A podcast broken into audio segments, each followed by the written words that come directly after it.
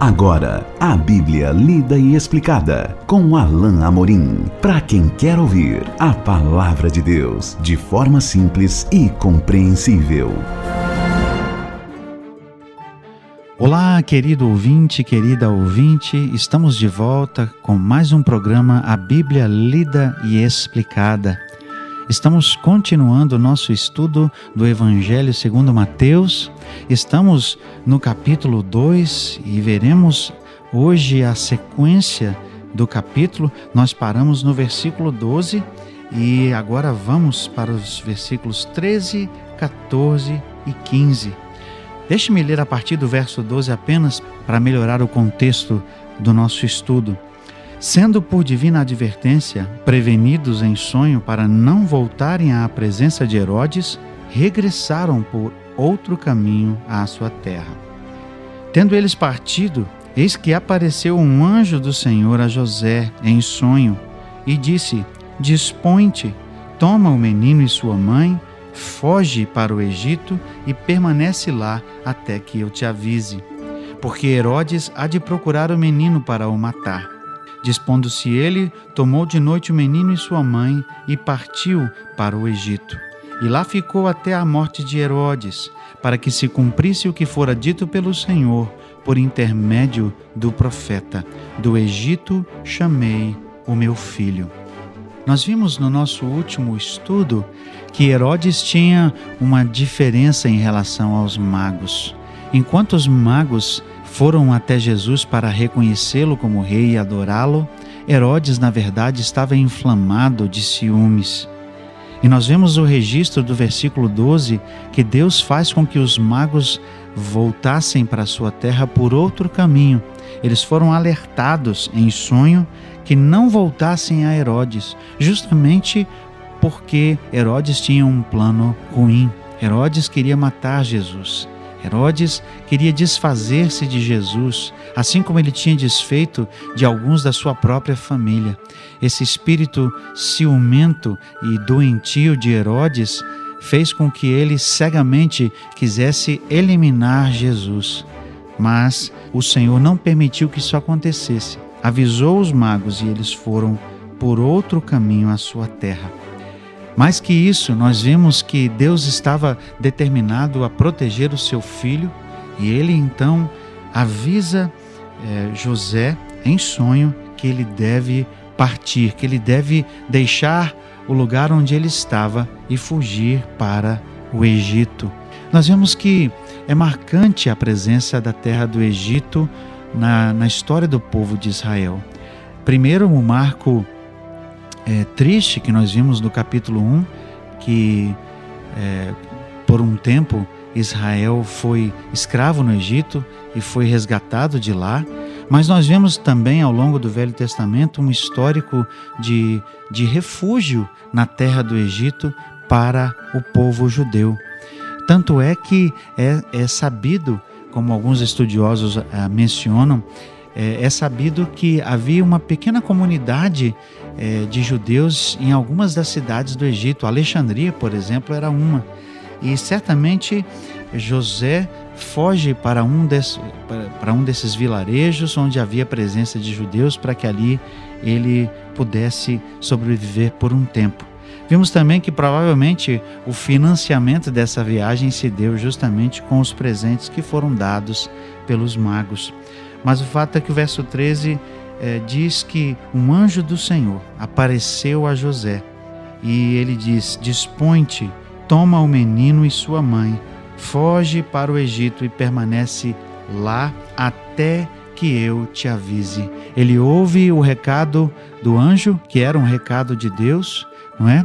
E pela linguagem que nós temos aqui era urgente, dispõe-te, ou seja, fique pronto, apronte-se rapidamente e vá para o Egito. E o verso 14 marca novamente algo que tem sido a marca indelével da postura de José. Dispondo-se ele, tomou de noite o menino e sua mãe.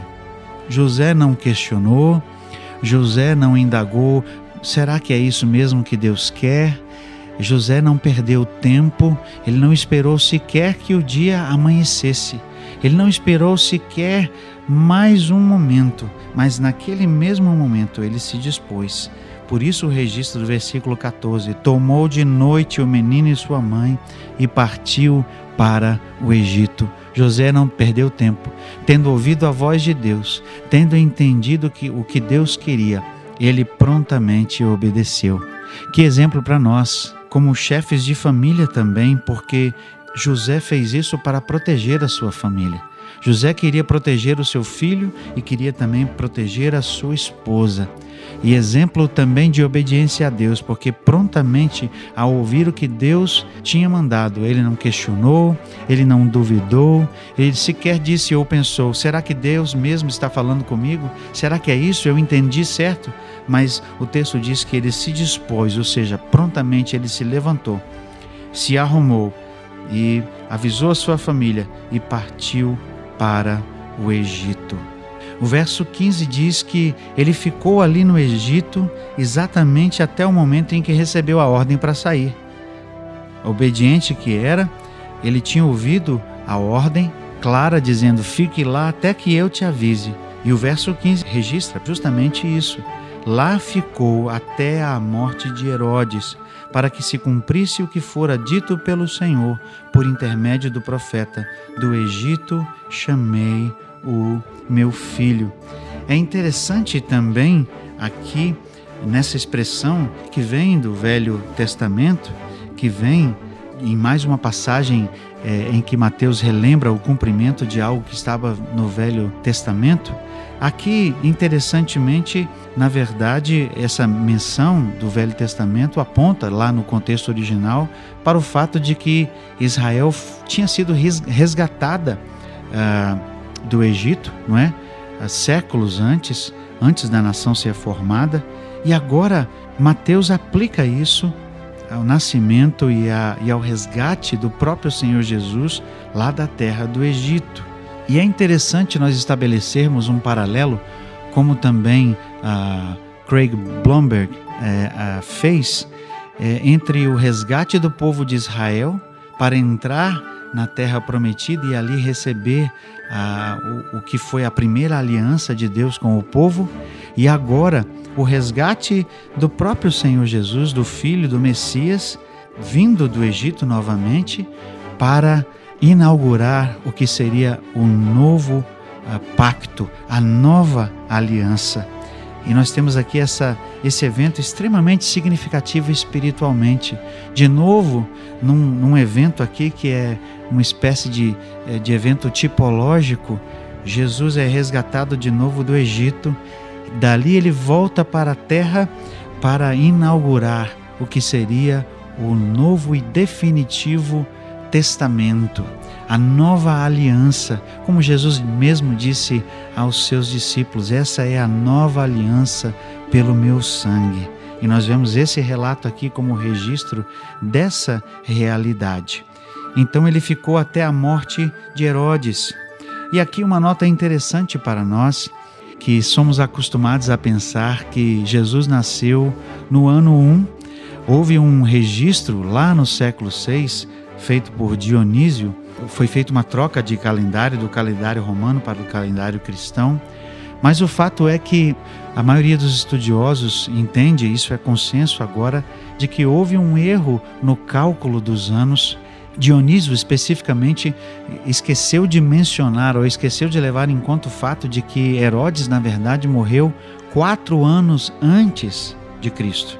Ou seja, ele no relato histórico ele nasceu é, ele morreu, perdão, em 4 AC antes de Cristo. Jesus então, é, por força disso, na verdade teria nascido em 5 ou 6 antes de Cristo. Eu sei que parece um tanto estranho você perceber isso, é por isso que alguns estudiosos já mudaram o nome antes da era cristã, porque na verdade Jesus nasceu antes do conhecido ano 1. Por que nós sabemos disso?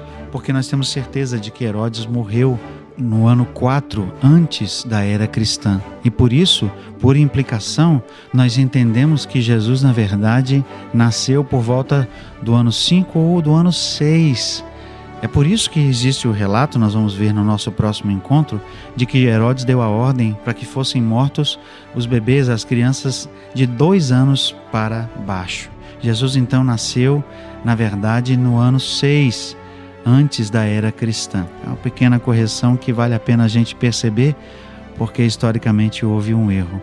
Mas no nosso próximo encontro, então, nós veremos justamente o que acontece e Herodes dá vazão ao seu ciúme mas esse será o tema do nosso próximo encontro. E até lá, que Deus te abençoe. Acesse agora nossa plataforma e baixe os podcasts www.rede316.com.br. A Bíblia lida e explicada com Alain Amorim.